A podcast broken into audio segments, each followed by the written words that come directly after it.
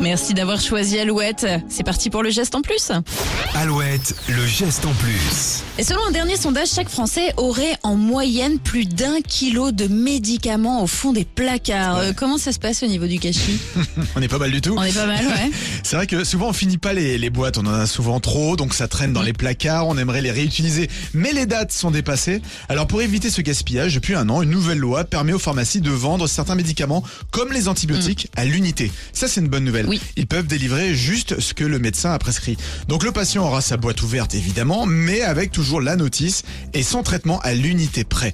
Mais aujourd'hui, seuls 10% des professionnels pratiquent cette vente, c'est beaucoup trop peu. Alors pourquoi ça ne fonctionne pas? Mais oui, pourquoi? Alors pourquoi? Ça leur rajoute du travail euh, l'ordre avec la réimpression des, des notices, le découpage des plaquettes, le rangement des comprimés, le suivi des stocks. Au total, selon eux, c'est 5 à 10 minutes supplémentaires par patient. Et autre argument, c'est économique, économiquement euh, inintéressant. Le prix du médicament en France est très très bas.